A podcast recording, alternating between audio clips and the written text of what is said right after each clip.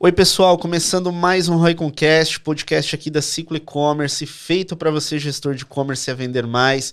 Hoje, o meu convidado aqui é o Vinícius Bacelar. Vinícius é um empreendedor aí e fundador da Super Depot, né, Vinícius? É isso aí. Bom dia a todos. Primeiro podcast? Primeiro podcast. Poxa, agradeço aí a presença com a gente, né?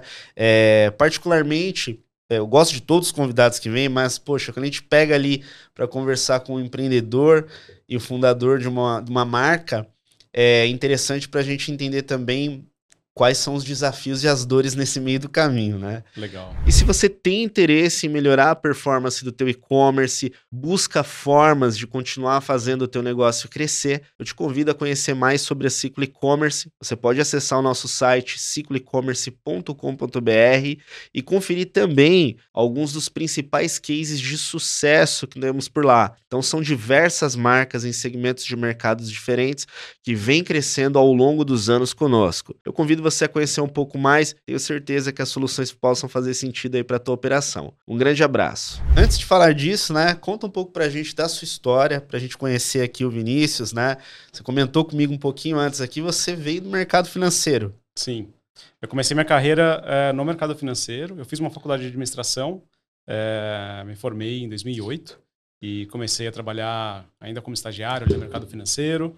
É, no, fui para fui para empresa, saí de banco, né? Eu trabalhei em banco na época. Saí de banco, fui para empresa. Uh, trabalhei em grandes grupos aí, trabalhei no Grupo Votorantim, uh, na Telefônica, passei pelo Nubank. Então tem grandes nomes aí no currículo, mas eu sempre tive aquela vontade de empreender. Quando eu fiz a faculdade de administração, foi pensando em empreender. E, e aí chegou ali em 2019, 2020, aquela vontade começou a ficar cada vez maior. Falei, não, tá na hora, vamos, vamos, vamos, vamos para cima. E aí a gente resolveu fundar, eu e mais dois, uh, dois amigos, dois sócios, uh, fundamos aí a Super Depot e estamos aí há, há, quase três anos uh, nessa jornada. Poxa, que legal.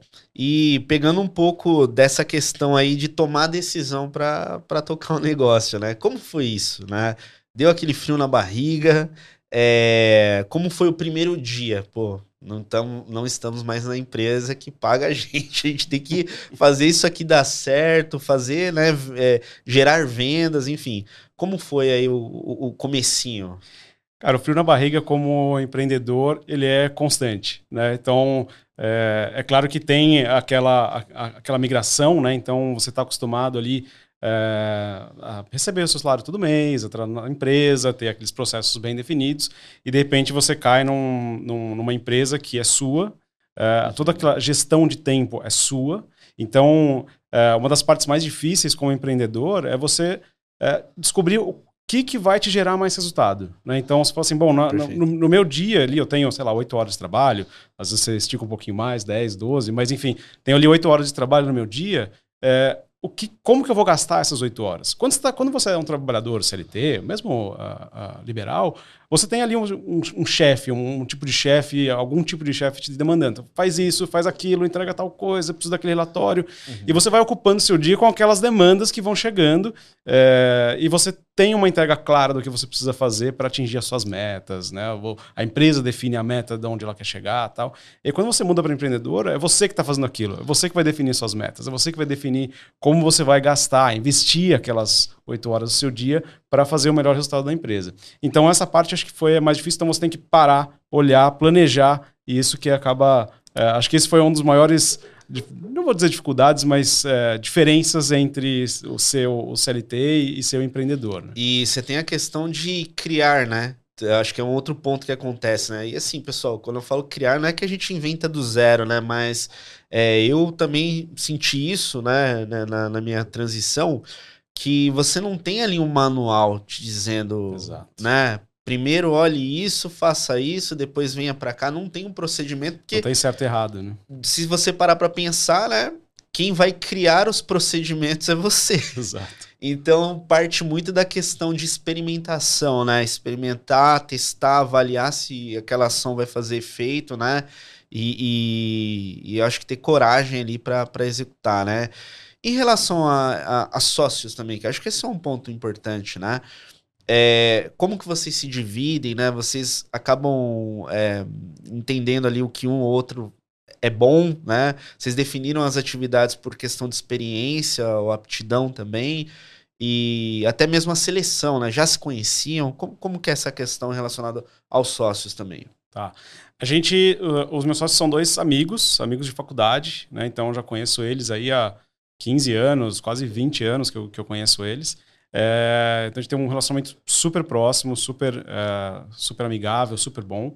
E, mas quem toca a operação no dia a dia sou eu. Então eu que estou 100% dedicado à operação. Os meus não. dois sócios, eles não estão no dia a dia, mas eles estão bem dentro. Então a gente faz uma reunião, a gente faz três reuniões por semana. Uh, e eu vou atualizando eles do que está acontecendo e eles também vão dando inputs. Um dos sócios ele também está no, no, no e-commerce, ele também toca a parte digital da empresa da família. É, e tem um outro que também ele não está diretamente no e-commerce, mas ele está bastante ligado ao comercial, uh, um comercial mais B2B. Então uhum. a gente tem bastante input e a gente conversa bastante sobre gestão, sobre o negócio, sobre como tocar o negócio. Então, apesar de eu estar 100% focado na, na, na, operação, a gente tem esses dois, uh, os dois sócios que atuam como, quase como consultores ali dentro, ajudando a gente a, a fazer o negócio acontecer. Poxa, que interessante. O bom é que também você consegue ter uma visão um pouquinho externa, né? Às vezes de algo que você não tá vendo, né? Algo Sim. que não tá notando. Eu acho que isso agrega muito, né? Cara, é super importante, porque você valida a, o seu conhecimento, aquilo que você está imaginando fazer, né? Então, uhum. é, no dia a dia você acaba se deparando com problemas, com desafios. É, você sempre tem dois, três, quatro caminhos para seguir. É, e é sempre bom, quando você está empreendendo sozinho, né? O, o caminho do, do empreendedorismo ele é muito solitário, né? É muito difícil você é, empreender. E quando você tem um sócio ali que você consegue validar a sua ideia, você fala, cara, eu tenho essas três opções, eu estou pensando em seguir pela opção 2. O que, que, vocês acham? Cara, faz sentido, vai, vai, vai vai em frente ou falar, cara, não, você viu esse, esse, esse ponto aqui da, da opção 3? Faz sentido também. Perfeito. Então, é, é, você validar essas ideias, e isso é sempre importante, até para te ajudar a ter um norte e estar tá mais seguro do caminho que está seguindo. Né? É, e é interessante, né? Eu falo também por mim, né? É muito do que a gente deu certo é por conta dos meus sócios também, por ele, eles serem diferentes de mim, uhum. né?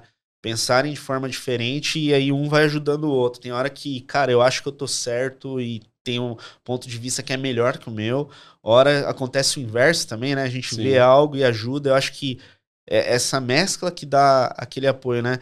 E sei lá, às vezes eu fico até pensando, né, é, é, Vinícius, existiu há, há tempos, né, atrás aí, você via muito empreendedor solo, né? Sim. Pelo menos na época do meu pai ali, eu via muito, muito dono de empresa que era só ele, às vezes sem sócio. Hoje em dia eu fico pensando, cara. Como? É muito difícil, né? É, com, é, tudo é. que tem hoje, né? Sim. Mas, é, falando agora também da, da, da, tua operação, né? Da tua marca, né? É, você estava comentando comigo em relação ao portfólio de produtos. São mais especializados em questões, em linhas de ferramentas, né? Como que é a tua operação, o foco ali, segmento de mercado que vocês atuam também? Cara, a gente começou no marketplace, né? O, começo da operação foi no, no, no, marketplace, a gente começou... Mercado Livre? Mercado Livre, principalmente. Ah. É, então, é, quando você vende no marketplace, você consegue focar muito na curva A. Né? Então você pega ali e fala assim, cara, eu vou vender só aquilo que realmente vende, só aquilo que tem um volume gigante. Legal. Então a gente começou a descobrir alguns produtos ali de curva A. Então a gente começou pela linha de, de ferramentas, que era uma linha que eu tinha mais aptidão, sempre gostei de fazer coisa manual, de consertar uma coisa em casa tal. Então fui, a gente foi pela, pela linha de ferramentas, que era uma linha que, que conhecia bastante, fazia sentido. Uh, descobrindo produtos de curva A e crescendo muito nesses produtos. E agora, mais recentemente, a gente está com uma, uma gama maior de produtos, justamente porque a gente quer uh, e focar um pouco mais no nosso e-commerce próprio, no nosso site. E aí, para isso, quando você sai do marketplace e vai para um, um, um site próprio, né, para uma marca própria, você precisa também ter a curva B, curva C. Então, a pessoa que entra no seu site, ele precisa encontrar aquilo que uh, todo mundo tem, mas ele também precisa encontrar outras coisas que são é, um pouco mais nichadas, um pouco menores. Então, e a gente está expandindo, além de, da, da, gama dentro da linha de ferramentas, a gente também está expandindo para outros setores. Então, a gente está indo para utilidade doméstica, a gente tem outras áreas que a gente está começando a beliscar um pouquinho ali, tipo, é, sempre tem alguns produtos que você, nossa, gostei muito, vou trazer. Né? E às vezes não tem nada a ver com o seu portfólio. E a gente fez isso, acabou fazendo isso também, passando por, esse, por isso daí também. E a decisão de iniciar no Mercado Livre? É, foi algo que vocês já tinham esse conhecimento? Poxa, já, já testamos? foi através de pesquisa, pô, faz sentido começar ali como um seller, né? O que movimentou vocês a começarem né, pelo Mercado Livre como canal de venda digital aí? Foi, foi a partir de uma pesquisa. É, a gente sabia que para começar num, num, site a gente precisa, precisaria ter um, uma gama muito grande de produtos. Uhum. Né? Então o investimento seria mais alto uh, em, em estoque. Né? Uh, e também em tráfego, em montar um site, em, em como é que lida com fraude, uh, com chargeback. Então, seria uma operação muito mais complexa do que começar num marketplace que te dá todo o respaldo ali e você consegue Perfeito. começar com um estoque menor, com produtos mais, mais simples, ele te dá toda a logística, ele lida com toda a parte de fraude, chargeback e tudo mais. E, e até de, de, de fluxo né, de visitas, né? Então, uh, quando você abre um site próprio, você precisa focar muito ali na, na, na no tráfego, né? O, o, marketplace ele já te dá isso, né? Então, Sim. ele te cobra uma, uma, ele cobra caro por isso, ele cobra uma comissão alta por isso, mas ele te entrega tudo pronto para você começar. Então, a gente pesquisando o mercado viu que essa seria uma forma mais, mais fácil de fazer, principalmente no, no começo, onde não tinha nenhum dos três sócios era 100% dedicado, como é hoje. Uh, então, os três tinham ali a sua, a sua, o seu emprego, a sua, a sua atuação uh, em outra empresa. Falou, cara, vamos desse jeito que acho que vai ser o mais simples da gente começar, da gente come sair do zero, né? Legal. Sair da inércia. Então... É, você acaba reduzindo o risco, né? Quando está começando, validando demanda, né? que eu acho que é um outro ponto importante.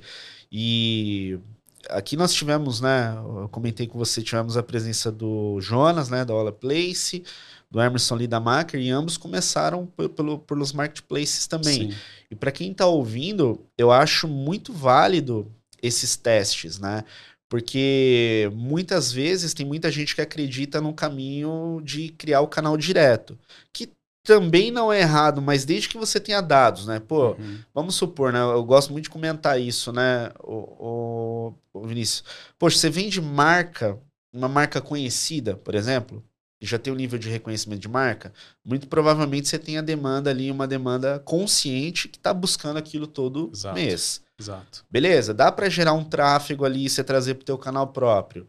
Agora, se tá com pouco recurso no começo, talvez realmente faça mais sentido um caminho similar ao seu e o, e o do deles também. Uhum. Começa num canal que está pronto. Exato. Ah, pô, mas vai ter a comissão. Beleza? É, é o preço para ganhar velocidade. Né? Mas é uma comissão que ela varia de acordo com suas vendas, né? Ela só, é. ela só acontece se você vende e você não tem nenhum investimento grande em plataforma, em tráfego, né? Ou seja, ele, ele, é um gasto alto, mas que ele só acontece na performance, né? Ou seja, se, se acontece só quando você vende. Então, Perfeito. E, e, o ecossistema, né? O Mercado Livre tem um ecossistema incrível, né? Então você tem né, tecnologia para criar uma loja online, meios de pagamento, né? A própria logística que não tenho né, o que, que falar. É, mas como é lidar com isso, né? Por que, que eu te pergunto, né? É, a partir do momento que você vai seguindo ali as, as regras, né, fazendo um bom processo de, de, trabalho dentro desse canal, é algo que ajuda na sua relevância, você consegue ganhar mais vendas através também de utilização do, do ecossistema deles. Isso é, é dessa forma? Cara, totalmente, totalmente. O, o Mercado Livre, ele tem uma. Ele criou o, o, site ali, a plataforma, quase como uma gamificação, né? Então você tem ali as medalhas que você vai ganhando, então quase como te dando um pequeno mérito por você cumprir. É um game mesmo, é um né? Game você vai mesmo. ganhando ponta ali. Exatamente. E para você crescer nesse jogo, ele vai te colocando regras. Uhum. Então você não pode ter reclamação, você tem que entregar rápido, você não tem que emitir nota fiscal, você tem que. Então, conforme você vai cumprindo aquilo ali, é, você vai atingindo aquelas aquelas, aqueles status, ganhando as medalhas e vai chegando nos níveis mais altos. E isso impacta na sua, no, no seu ranqueamento, no ranqueamento do seu anúncio, no ranqueamento dos seus produtos. Então ele aparece mais para os clientes. Né? É, e a gente foi sabendo disso, a gente foi montando a empresa, montando os processos internos da empresa para atingir isso daí para atingir essa, essas métricas que as plataformas, não só o Mercado Livre, mas Magalu, Amazon, todas elas têm, né, de alguma forma, essa gamificação. E a gente foi montando a empresa para atingir isso e chegar no, nos níveis mais altos. Né? Hoje a gente é loja oficial no Mercado Livre, a gente atingiu é, no, no, ano passado, na, logo na, depois da MLXP, quando eles anunciaram ali quais eram os requisitos, a gente. É, por coincidência, não já tinha todos os requisitos, então foi uma questão ali de só aplicar e virar chavinha e nos tornarmos a loja oficial. Olha que legal. E para você, quanto tempo levou para conseguir escalar vendas, né? E ganhando força e vendendo nesse canal? Isso varia muito, né, com as pessoas que eu conheço que começaram também no Mercado Livre. Mas na sua experiência, quanto tempo levou aí para ir ganhando é, crescimento de receita? Cara, eu acho que a gente, assim, é, a gente continua crescendo, né? Então, assim, de uma forma ou outra, a gente está sempre é, cre querendo crescer e a gente acha que nunca chegou, a gente não chegou ainda num ponto é, de maturação de ficar, não, beleza, agora que eu estou bem, então a gente continua crescendo. Certo. Mas é, eu diria que ali demorou cerca de 18 meses a dois anos. Então, um ano e meio a dois ali para a gente ficar num nível relevante, chegar num nível que fosse, não, agora a gente está num nível legal aqui de, de, de, de, mercado. Olha que legal. Então, o comecinho ali foi o período mais trabalhoso para você conseguir ir ganhando essa relevância dentro sim, do canal, sim. né? Ele é, ele é quase que exponencial, né? Então você começa ali de, um, de uma base bem pequenininha, você vai crescendo, crescendo, e aí quando, conforme você vai atingindo ali, você vai, uh, você vai começando a crescer de forma mais exponencial e seu, seu, seu gráfico vai ficando mais, mais ascendente, né? Que legal, que legal. E é, como dica para o pessoal que está ouvindo também, né, é, Vinícius, organização da sua operação, né? A gente está falando muito, a gente fala do canal digital, né, do ambiente para gerar demanda, mas tem todo um trabalho por detrás, né? Como que é essa questão de organização de equipe? Quantas pessoas, né, você indica para quem está estruturando uma operação pensar perfil de profissional, né? Uhum. Tem gente que vai estar tá envolvida com você em alguma etapa do processo. Sim, sim.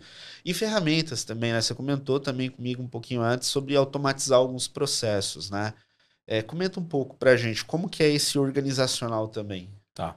O, cara, o varejo é, é um mercado, é um, é, um, é um nicho de mercado que tem margens baixas. Né? Então, a gente já sabe disso, é amplamente sabido no mercado, quando você vai é, para até no mercado financeiro da, da, minha, das minhas vidas passadas ali, é, a gente sabe que é, as empresas varejistas têm um, um, risco maior, têm uma margem mais baixa. Isso é geral, não é, não é a Super Depot, não é o.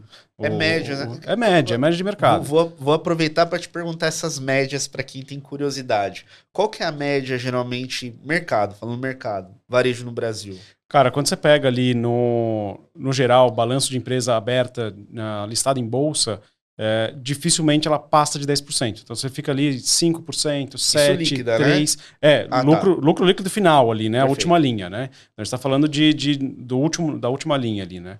Então, é, cara, dificilmente passa disso, né? A gente está falando ali de 3%, 5%, assim, é, é, é, muito baixinho, né? Muito, é muito...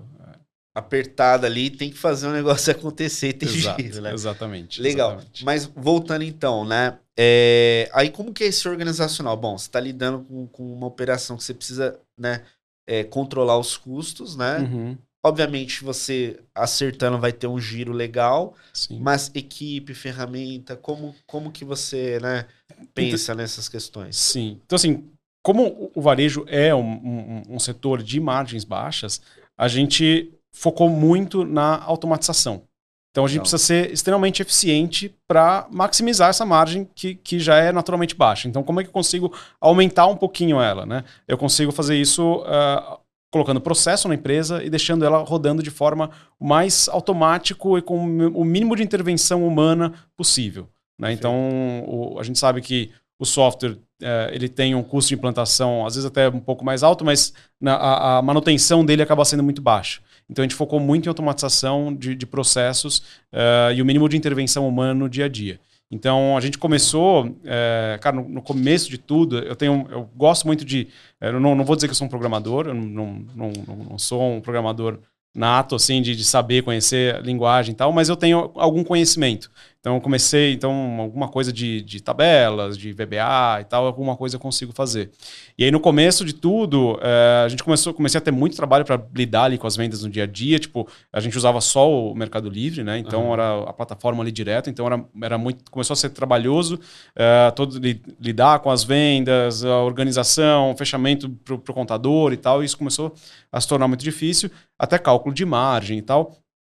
E aí, e aí eu criei uma integração no Excel eh, que puxava ali todas as vendas do Mercado Livre por, por, por macro tal. E ele já consultava e trazia tudo ali, já calculava a margem, tudo bonitinho. Então, é, a gente foi lidando com os problemas conforme eles foram aparecendo, né? Então, a gente construiu esse primeiro, esse primeiro essa primeira planilha para cuidar das vendas e da parte financeira da empresa, saber como que estava acontecendo. Isso ali no, no comecinho, ali, quando tinha ali cinco vendas por dia e tal. É, mas eu não recomendo seguir por esse caminho, porque isso foi um trabalho enorme que eu tive. É, e que hoje você tem sistemas que conseguem lidar com isso de forma muito mais fácil. Então a gente, é, depois de um tempo uh, nesse, nesse sistema, a gente mudou para um, migrou para um ERP, de fato. Então a gente uh, foi para o Bling. Sabe, tem o Bling e o Tiny, os dois hoje acho que tem uma Estão performance juntos, muito similar. São, são concorrentes. São concorrentes, né? são concorrentes. Uh, o Tiny, se não me engano, é da Olist. Uhum. Né, o List comprou o Tiny recentemente. E o Bling é, é, do grupo Local Web, foi comprado pela Local Web recentemente. Então, é, então tam, os dois são de, de, grupos bem, bem grandes aí, né? E a gente acabou optando pelo Bling. Então, o Bling, ele é, oferece para a gente tudo que a gente precisa uh, na, na, na, na, gestão do dia a dia da, da empresa. Uh, então, desde a parte de gestão de estoque, gestão de nota fiscal, faturamento uh, e até a parte financeira. Então, DRE, contas a pagar, contas a receber, tudo a gente controla pelo Bling, né? sem, sem, nenhum, sem nenhum outro sistema anexo ali. Né? E a gente resolveu montar não, dessa não forma. Não houve necessidade, por exemplo, de um hub não houve necessidade. Porque quantos marketplaces vocês estão mesmo? No, a gente está em uns 5 ou 7 marketplaces. É, mais ou menos isso, né? Não, não houve necessidade de um hub. Pelo próprio link você consegue fazer. Conseguimos fazer tudo, exato. A gente viu que os hubs, eles tinham taxa de comissão ou com um custo mais alto. Uhum. Então a gente começou a tentar integrar, integrar direto pelo, pelo Bling e a gente foi conseguindo, de uma forma ou outra, ajustando aqui, ajustando ali, a gente conseguiu criar uma estrutura dentro do Bling que atendesse todos os marketplaces de forma simples e automática. Então, até acaba, a integração acaba sendo até mais rápida, porque se cai uma venda em um canal de venda, ele já vai sensibilizar o Bling e o Bling já vai sensibilizar o outro canal automaticamente. Então, ele não passa, ele não tem um hub no meio, né? Que passa pelo hub, hub ERP, RP, hub, hub, é. outro marketplace. Então, essa essa essa lentidão que ah, claro, a gente está falando aqui de segundos, às vezes minutos, poucos certo. minutos, né? Mas isso evita também você ter erro uh, de vender duas, ter duas vendas do mesmo produto que só tem uma unidade no estoque. Então, você não tem quebra de estoque, às vezes, por, conta disso. Né? Entendi. E como que funciona também, até pensando em, em questão da gestão do, do, em questão da precificação, né? Melhor dizendo, né? Tá em cinco, é, sete canais diferentes, com regras diferentes, comissões diferentes. Sim. Tudo isso você também gerencia e consegue fazer via, via RP. Sim. Definir precificação para cada um. Como que é esse controle? É, o, que a gente, o que a gente desenvolveu lá, é, a partir do Bling e do Mercado Livre, a gente tem um, um sistema que capta esses dados do Bling e do Mercado Livre e de outros lugares também uh, e leva tudo para a nuvem, para o Google Cloud. E de lá eu consigo consumir esses dados uh, tanto em um sistema que chama Google Suite, uh, que é um sistema similar a, a Power BI, e também no Google Sheets. Então, a gente consegue ter quase que em tempo real ali Uh, tudo que está acontecendo no sistema em termos de venda, margem, tudo precificação. Então a gente tem as planilhas de precificação para cada um. Então a gente tem as regras de cada marketplace. Uh, e a gente vai fazendo a precificação dessa forma e vai subindo o preço no Bling e o Bling atualiza o, o marketplace. É, eu acho que esse é um fator importante para quem pensa em atuar em múltiplos canais, Sim. né? Vinícius, é, eu já tive aí é, a oportunidade de conversar com empresas, às vezes que está implantando, crescendo o canal, que mantém um padrão na precificação e você fica, poxa, mas calma, não, não é igual. O, os custos de cada, cada canal tem um custo. Sim. Né? Sim. É, e, e indo mais além ainda nessa questão, né? Precificou errado e vendeu em larga escala, é um baita problema. Sim, é né? um prejuízo enorme. Um ponto que raramente eu pergunto, mas acho que é importante também, questão também para o empreendedor, para o gestor, ainda no financeiro, né? pensando no financeiro, poxa, capital de giro. Né? Eu acho que é super importante né? ele entender o quanto que ele precisa. Eu sei que isso vai variar de empresa para empresa. Mas com o seu olhar olhando e-commerce, né? É, geralmente você precisa de um capital que cubra mais de 30 dias, 40, 50, depende do prazo de recebimento, né? É, e o que, que você recomenda para quem está planejando, né? Olhar para esse pilar também? Uhum. Cara, o capital de giro, é... o que a gente trabalha muito lá na empresa é de um caixa de segurança.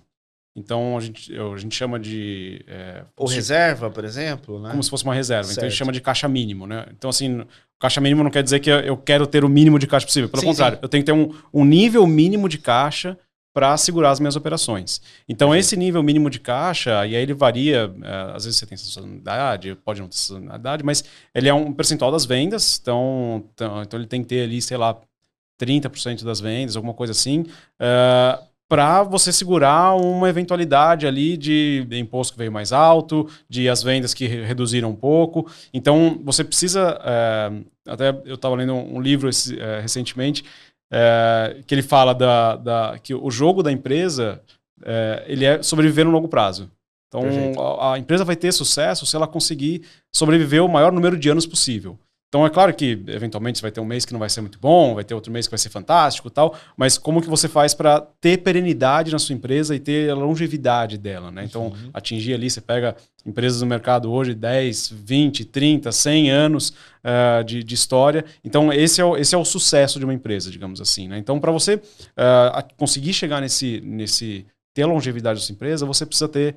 Uh, você precisa ser antifrágil, né? Você não pode ter. Você tem que, você tem que conseguir, com as adversidades do mercado, sobreviver a elas. E você faz isso através de um fluxo de caixa saudável. Né? Então, Perfeito. tendo um fluxo de caixa para você conseguir manter as suas operações, mesmo que as coisas não deem certo. Então, você trabalhar ali muito na. na ah, putz, estou com aqui, caixa pequenininho, aí cai uma conta, você não consegue pagar, tem que rolar. Cara, isso é, tem alguma coisa errada que você precisa ajustar, entendeu? Legal. Eu, eu acho que esse é um ponto muito, muito importante, né? Eu, é, se você pega, por exemplo, é, relatórios ou até é, conteúdos né, do próprio Sebrae comentando sobre né, a performance das empresas no Brasil, né, você vê que é, em relação ao capital, né, ou definir um capital de giro, né, ou fazer um controle, é algo que define muito se essa empresa vai ou não para frente, né? Uhum. Esse é um ponto que eu acho muito relevante. No nosso caso, por exemplo, nós somos serviço, é, a dinâmica, a gente, como toda empresa, a gente tem que planejar, mas é um pouquinho mais previsível por conta de mensalidades, né? Uhum. Então, como a gente tem é, trabalha muito com, com, com, mensalidades, a gente vai planejando sempre olhando aquela janelinha ali até ter recebimento, né? E calcular Sim. o necessário. Mas para quem está ouvindo, cara, eu acho que ter atenção a isso é muito, muito importante, dúvida, né? Dúvida. E falando um pouco ainda da dinâmica desses canais, é, atualmente está crescendo muito né, a participação é, de investimentos em mídia nos marketplaces, né?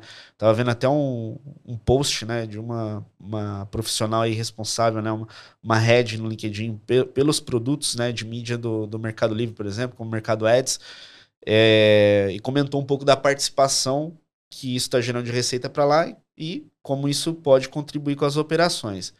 É um recurso que vocês usam? É, como você enxerga isso, considerando que há também né, a comissão padrão dos marketplaces é, na medida que você vende, né? Cara, eu diria que não é que é importante, eu diria que é fundamental. Assim, a gente usa uh, ads nas plataformas uh, e sem isso as nossas vendas seriam muito mais baixas. A gente vê é, tanto pessoas de, de, mercado que a gente conversa tal, uhum. que não usavam, passaram a usar e tiveram um crescimento de 20, 25, 30% nas vendas de um mês para o outro, só de começar a usar, a, a usar ads. Né? Então, é, é, é, fundamental, acho que tem, tem que usar. E a gente controla, assim, todo mês. Uh, o que a gente costuma acompanhar muito é o, é o, ACOS, né? Então, mesmo no Google que a gente usa, que é o ROAS, né? É, o, é o oposto do ACOS, né? O inverso do ACOS. Mas a gente sempre olha como ACOS, que é o quanto a gente gastou de, de, de publicidade versus o total de, de vendas, né? Versus o faturamento, o GMV. Para quem tiver conhecendo esse termo agora, né? É, basicamente é um percentual que você gastou em mídia. Exato, exato. Então, se eu for perguntar, se a gente for analisar, pô, o que é um ACOS bom, saudável? Depende da margem que você tem. Né? Uhum, sim. Se tiver margens maiores, beleza, você consegue ir, ir, ir ali trabalhando com ACOS maior, só que quanto menor, maior é a eficiência que você tem. Exatamente. Né? Agora, uma coisa que é interessante que a gente tem reparado uh, de uns tempos para cá, e aí agora é bem, isso é bem recente, assim, é, e aí falando principalmente do Mercado Livre, que é um dos maiores uh, uh, canais de venda que a gente tem, é, ele está migrando muito para o catálogo. Né? Então ele está saindo ali daquela forma de anúncios livres, onde você pesquisa lá um produto qualquer, você tem 30 anúncios, ele ainda te dá esses 30, 30, anúncios, mas ele cria um catálogo. Então, aquele produto que é de um grande fabricante, tal, que todo mundo que vai, tem vários vendedores, ele está criando um catálogo similar ao que a Amazon faz, né? Então, que é o, o famoso buy box, né? Então, você tem Legal. um anúncio com vários, uh, com vários anunciantes ali trabalhando aquele mesmo, aquele mesmo produto.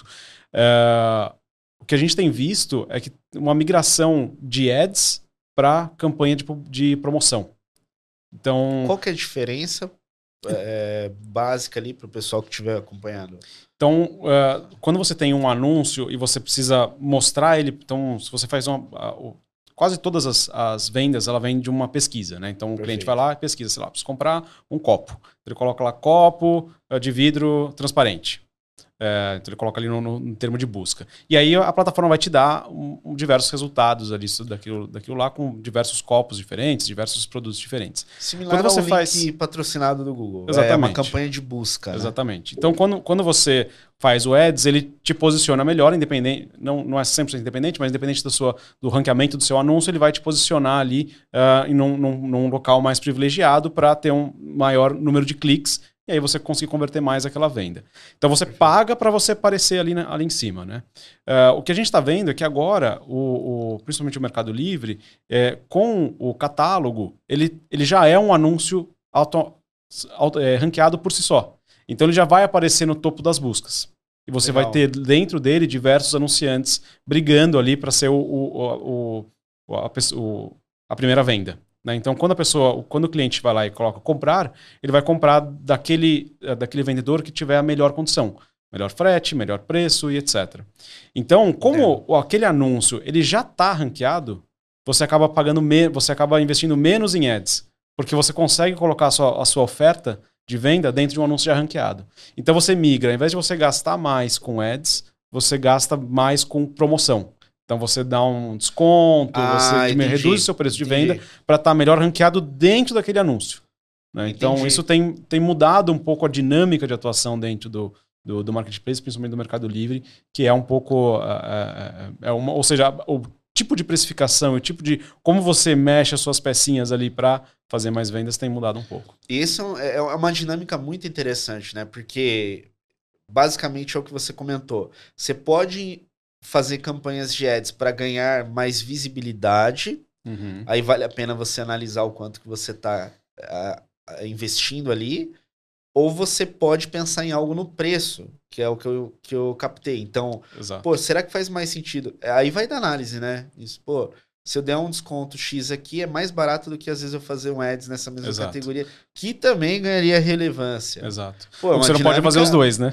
É, não, Gastar aí... com ads e dar desconto. aí, aí, aí, não, aí não fecha. Exato, exato. Aí não fecha a conta, né? Mas, poxa, interessante. Bastante interessante. E assim, a dinâmica ela muda também, vai. A gente está falando muito do Mercado Livre. Uhum. Mas uh, a sistemática ela muda nos outros marketplaces, né? Sim. É, tem alguns marketplaces que são mais automatizados, como o Mercado Livre, para fazer campanha. Mercado Ads, né? Shopee, Amazon. Uhum. É, tem outros que você é, ainda tem que fazer algo mais manual é, para fazer algum tipo de campanha dentro do, do marketplace? Tem, tem. Uh, a gente vê assim. Uh, os marketplaces são muito diferentes né, uhum. entre si, né? Então, Uh, eu acho que o, o mais, uh, mais desenvolvido, que te dá mais ferramentas de como fazer promoções e, e, e anunciar e tal, é a Amazon. Né? A Amazon acho que está muito na frente uh, em termos de, ela já tem uma história muito mais longa né uh, eu acho que o, o, grande dificuldade da Amazon foi tropicalizar né chegar no Brasil sair dos Estados Unidos chegar no Brasil porque as Sim. regras de, de operação são diferentes então, é, mas ele, ele tem muitas ferramentas ali embutidas que você explorando, você então tem precificação automática, tem cupom, tem coisas que o Mercado Livre está desenvolvendo, está tá, tá crescendo, Perfeito. mas que já tem já está disponibilizando muitas delas. Uh, e tem outros que estão ainda uma, um pouco antes. Então, você pega o Magalu, por exemplo, ele tem as promoções Uh, eles até trabalham com algumas promoções uh, subsidiadas que eles dão algum percentual, mas ainda muito no começo, ainda, ainda é uma ou outra, tipo, né, aquele meio padrãozão, você dá tanto de desconto, eles dão tanto de desconto. Então, assim, muito basicona. Você vê que o Mercado Livre já está muito mais avançado nisso. Então, assim, cada um está numa fase ali de evolução. E, mas acho que todas estão convergindo aí para o mesmo, pro mesmo caminho. É, é, é, bem interessante mesmo. A Amazon, a gente tem alguns projetos né, rodando, e aí algumas empresas elas também fazem venda para fora. Dá para fazer também. Sim. Se alguém tem intenção, tá ouvindo, é possível fazer também. E daqui para frente, né, olhando a operação, você comentou do site próprio também, que é um canal bastante relevante, né? Sim. É, vocês já atuam também no canal próprio? Sim é algo que vocês estão buscando aperfeiçoar. Para quem está ouvindo também, agora saindo do mundo dos marketplaces, entrando pro, pro canal próprio, né? Qual que é o desafio de ter um canal próprio, ô, ô Vinícius? O desafio do canal próprio, acho que é você montar as várias pecinhas para construir o seu canal, né? Então, o marketplace ele te dá tudo pronto. Ele te dá logística, ele te dá o financeiro, né, a cobrança, tal. Ele te dá é, tráfego, ele te dá toda a estrutura já montada. Né? Quando você vai para o site próprio, você tem que montar isso tudo do zero. Né? E acho que é, um dos. Então, a gente pela experiência que a gente adquiriu ali no marketplace, a gente conseguiu, e também pela estrutura da empresa, de entregar no mesmo dia, conseguir montar toda uma, uma logística, uma operação bem redondinha. É, acho que tudo isso contribuiu para a gente conseguir construir um site legal, bacana, que funciona. E agora o desafio é trazer tráfego para isso. Então a gente está trabalhando bastante em ads, está tentando fazer alguma coisa em mídia social. Então a gente está começando a, a trazer público para o nosso site. Né? Que legal. É, é um ponto que, para quem estiver nesse processo de crescimento, transição, é importante é, pensar no seguinte, né? Até como dica aqui para quem está ouvindo. Dependendo do que você vai vender, é, eu gosto muito de separar os tipos de, de empresa. Se ela vende um produto muito de necessidade ou que tem uma intenção de compra muito, muito alta, versus um produto que é, você consegue converter venda porque ele impacta e gera aquele estímulo, aquela aquele desejo, né? E separar ah, os canais de mídia pensando nisso, eu acho que facilita muito e até reduz risco. Né? Uhum. Né? Pô, você vende produtos igual, você comentou do categoria de ferramentas, né? É, cara, Google, obviamente você tem uma demanda ali que tem busca todo mês por alguma marca, alguma categoria que você tenha. Né? É, agora, se você está no mercado de moda, calçado, que também funciona no Google, óbvio, é, cosmético, muito visual, né? Uhum. Muito é, voltado à questão de impacto, né? Para converter. Talvez um canal de, de, de, mídia, como o Facebook ou o Instagram, funcione bem também. Né? Sim. E essa dinâmica dos canais é muito doida, assim, porque é, você pega uma operação, ela tem um, um share diferente, né, de resultado por, pelos canais de aquisição que ela tem. Você vai para um outro segmento de mercado, é completamente diferente. Eu já vi casos, olha que legal. É, eu já tive a oportunidade de conhecer uma operação de decoração que a maior fonte de tráfego e vendas era o Pinterest. Olha só. Que é um canal. É, é uma plataforma muito relevante para tendência, para conteúdo, uhum. só que não é muito explorada por alguns segmentos quando se fala de performance. Sim. Então eu gosto de fazer essa provocação também para quem estiver ouvindo: é o seguinte: além do Google ou do Facebook, existem mais mídias que você pode explorar. Uhum. Você vai achar um buscador maior que o Google? Dificilmente não.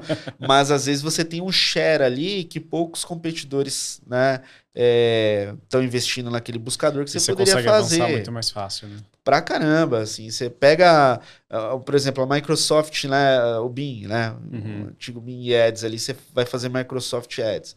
Tem segmentos de mercado que no Google o CPC ele é maior, né, para anunciar e no, no, na Microsoft ali você tem um CPC menor. Sim, sim. É, tem diferença de tamanho de, de, usuários? Tem, tem diferença. Mas às vezes é um incremento de vendas que pode fazer total diferença para uma, uma operação, né?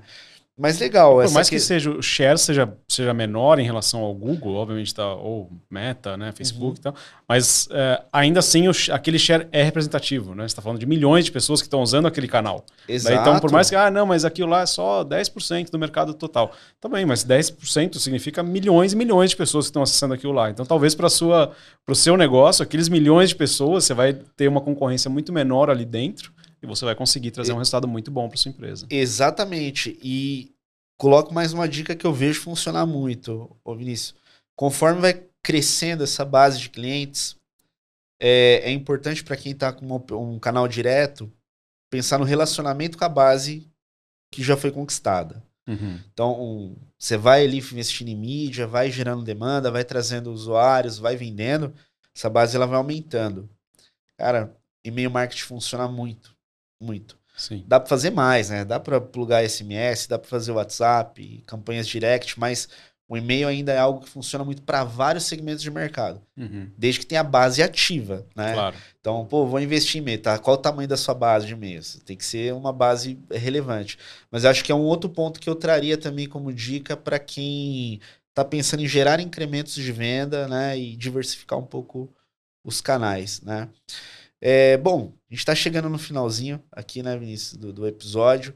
É, e antes, né, é, de mais nada, eu queria que você deixasse aqui para o pessoal uma dica, né?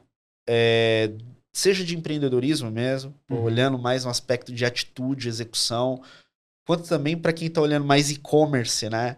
É, o que, que você deixaria como um recado aí para a galera que está ouvindo a gente? Cara, eu acho que é, o que a gente sempre busca fazer na, na, na, empresa e que acho que é uma, uma boa prática é procurar fazer as coisas da forma correta. Né? Então, é, pagar direitos aos funcionários, recolher todos os impostos, emitir suas notas fiscais. É, como eu falei um pouco antes, né, a, o objetivo de toda empresa, o sucesso de toda empresa é, é, é, você chegar na perpetuidade, você continuar a sua operação existindo no, no, longuíssimo prazo. E você não vai conseguir fazer isso se você atuar de forma desleal, de fazer, eh, não recolher seus impostos, não pagar seus funcionários direito, não contratar como CLT, não, não fazer as coisas da forma correta. Né? Então, acho que uh, faça o correto. na legalidade. Andar, né? Ande na legalidade. Uh, mesmo porque se você não consegue fazer isso de forma da forma correta, talvez o negócio não valha a pena, talvez o negócio uhum. não seja viável. Então, é isso que a gente sempre busca fazer, é isso que a gente sempre busca fazer, na, que acho que eu, seria minha, minha recomendação para pra, as pessoas. Perfeito. Quais são os canais que o pessoal pode se conectar contigo? LinkedIn, Instagram, o que, que você costuma usar? Uh, acho que LinkedIn é o principal. É. É Vinícius Martinez, Vinícius Bacelar Martinez, com C e dois L's, é um pouco difícil de, de falar.